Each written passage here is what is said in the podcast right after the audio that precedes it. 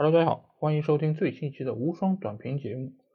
欧洲杯正式进入到了小组赛的第二阶段，各个球队都为自己的出现摩拳擦掌。那我们现在就来看一下昨天晚上进行的三场比赛。第一场是北京时间晚上九点进行的芬兰客场挑战俄罗斯队的比赛。芬兰在第一场比赛中，由于埃里克森事件，丹麦整个球队无心恋战，使得芬兰拿到了一场胜利。那这次他们来到俄罗斯打客场。比起上一场对丹麦的比赛，其实他们整体一个进攻态势是比上一场比赛是有所进步的。但是他们这个球队主要依赖的还是普基这样一个前锋点，而且他们整个球队也非常倚重自己的一个进攻成功率，因为他们可以组织起的有效的进攻数量上是非常有限的。但这场比赛他们来到俄罗斯，他们试图抢一个开局，但是俄罗斯在稳固防守的情况下。俄罗斯，我们昨天提到他们的进攻三人组，酒吧、米兰丘克还有格罗温这三个球员，其实在中前场的威胁是非常大的。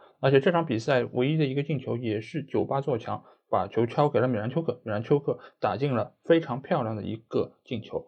我觉得这场比赛其实体现出两点啊，一个就是俄罗斯的进攻是。强于他们的防守的，因为显然俄罗斯上一场零比三输给比利时，不仅仅是因为自己整体的实力有所欠缺，而是因为比利时比较强的矛对上了俄罗斯比较弱的盾，使得这场比赛出现了一个大比分。但其实从场面上还有整体情况上来看，俄罗斯其实并没有落太大下风。那这场比赛，俄罗斯在主场迎战芬兰的时候。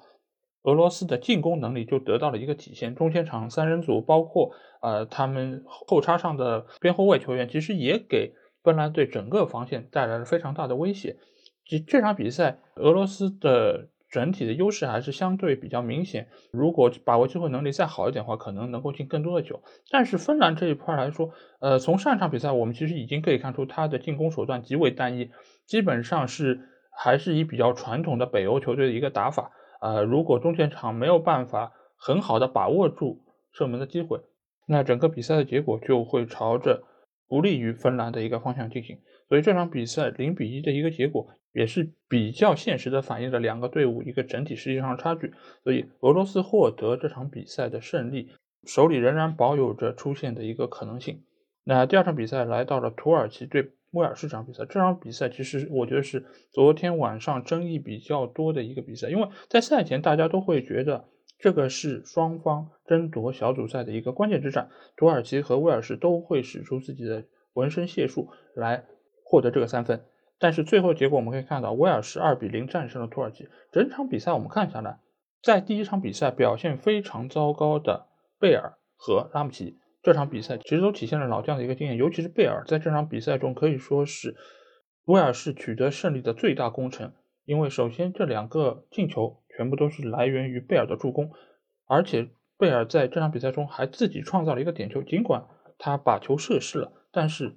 他仍然是这场比赛最闪亮的一个明星。我们可以说贝尔这几年啊，因为伤病原因，因为各方各面的一个缺乏动力，使得他在皇马很难得到出场机会。然后回到热刺之后，似乎也并没有取得非常好的一个成就，而且还被穆里尼奥说啊，他现在状态非常的不好。他，你看看他对强队取得过什么样的一个成绩？但是在这场比赛，我们发现那个我们熟悉的贝尔又回来了，他仍然是那个爆发力十足、突破能力极强。因为你可以看到他有非常多的靠近底线的这几个小技术，包括他的一个向前突破的一个意识和他的一个欲望都是非常强烈的。他作为威尔士队的队长，在这一刻，他觉得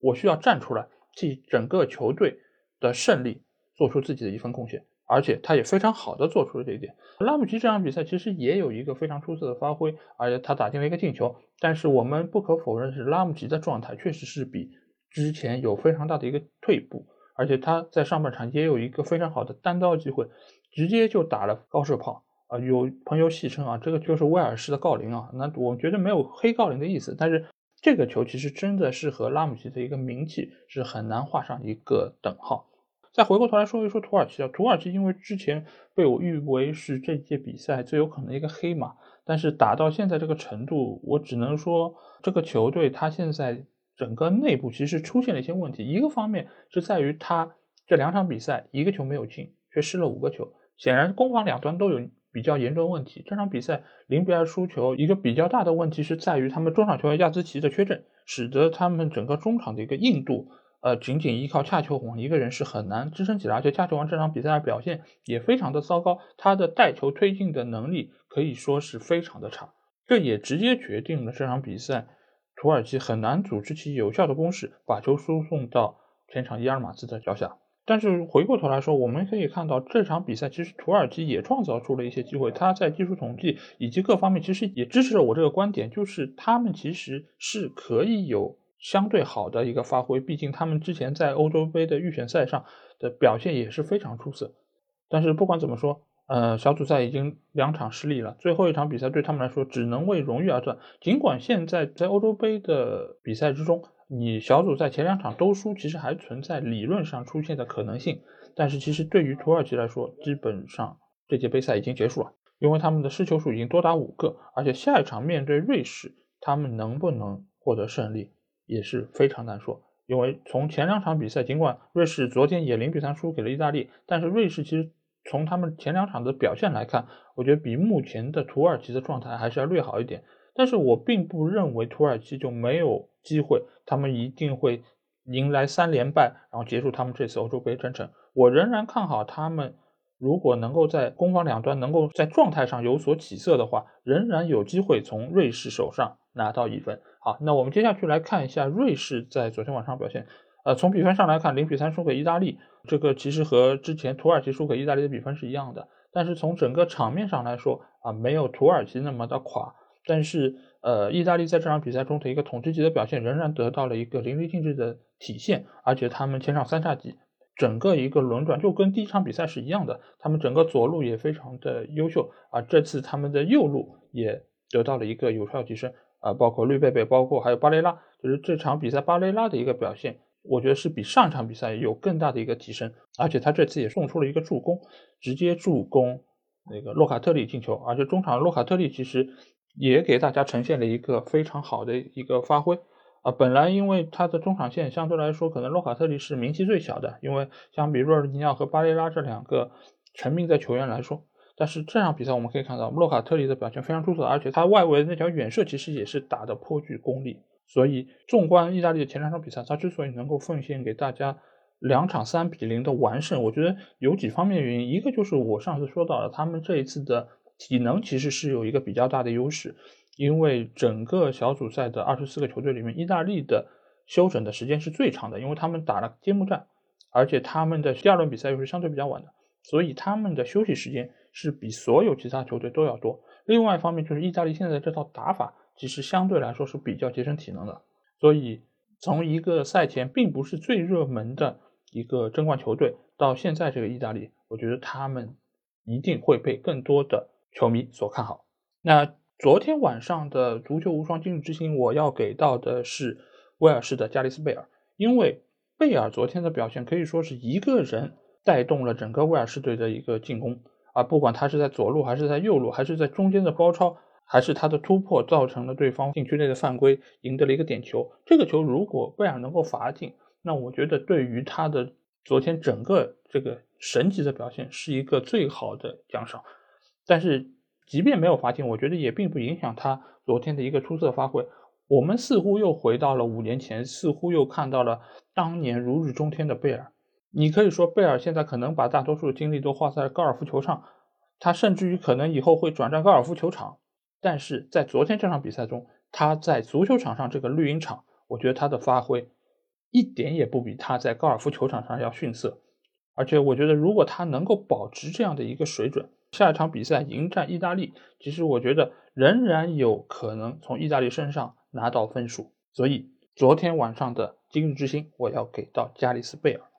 那我们接下去来展望一下今天晚上三场比赛。今天晚上第一场比赛是乌克兰迎战北马其顿。北马其顿其实我之前也说到，我认为。是整个二十四个球队里面实力最差的。尽管上一场对奥地利的比赛，他们体现出了自己的精气神，他们也打出了自己的一个特点，但是临门一脚以及进攻的无疾而终还是非常多。他们整个战术的套路还是和欧洲的那些强队相比是有明显差距的。尽管乌克兰并不算是欧洲的传统劲旅，但是面对北马其顿，我觉得还是有非常大的概率可以获胜。一方面，上一场比赛乌克兰尽管是二比三输给了荷兰，但是他们在整个场上的一个进攻的态势还是非常的好，而且舍甫琴科对于整个球队的一个打法是非常的开放的。所以这场比赛，我觉得面对北马其顿，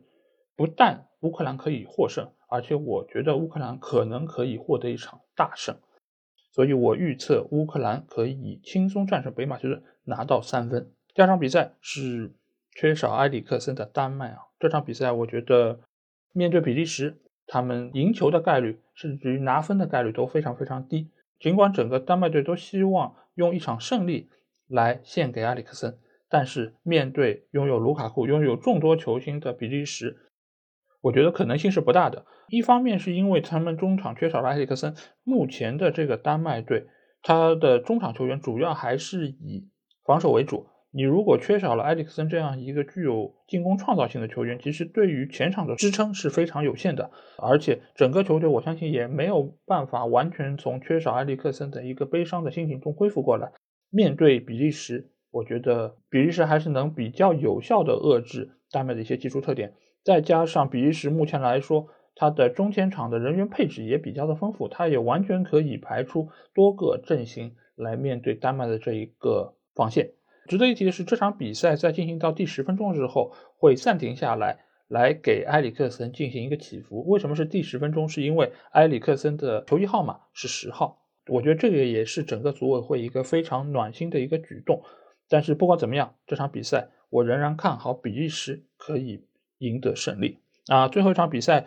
是荷兰在主场迎战奥地利。第一场比赛，我们的德布尔非常刚的用了三后卫。取得了一场比赛胜利，尽管我对于他的整个排兵布阵还是有自己比较大的一个意见，但是这场对奥地利的比赛，我相信他仍然会沿用他自己认为已经尝试成功的三后卫体系啊。这场比赛对于荷兰队来说，一个比较好的消息是，据说德里赫特有可能可以复出参赛，那其实对于荷兰队的一个防线是一个非常大的。一个保障，再加上荷兰原本比较强势的一个进攻线，那可以使得荷兰整个队伍的一个实力得到有效的一个提升。而对于奥地利队来说，啊，此消彼长啊，就是阿瑙托维奇因为上场比赛的一个所谓种族歧视的一个言论将会被禁赛一场，所以这场比赛阿瑙没有办法出战，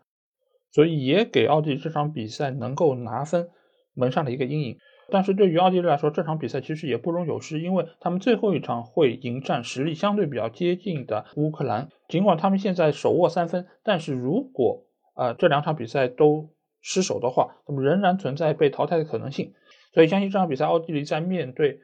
荷兰的时候，一定会放手一搏，力争拿得分数。所以我对这场比赛的一个看法是，仍然会和上一场荷兰对乌克兰的比赛一样，进球比较多，而且。打法上也会非常的开放和好看，但是我对结果的看法是，我可能会看好奥地利不败，因为我仍然对于荷兰的整个防线，还有对于德布尔的排兵布阵有一些自己的引诱啊，当然也希望德布尔来打脸啊。好，那以上就是这期无双短评的一个内容。如果你听了我的见解啊，有什么话想对我说，也希望可以到群里来跟我直接交流，只要在微信里面搜索“足球无双”就可以找到。期待你们的关注和加入。那今天这期节目就到这里，期待明天和您再见，大家拜拜。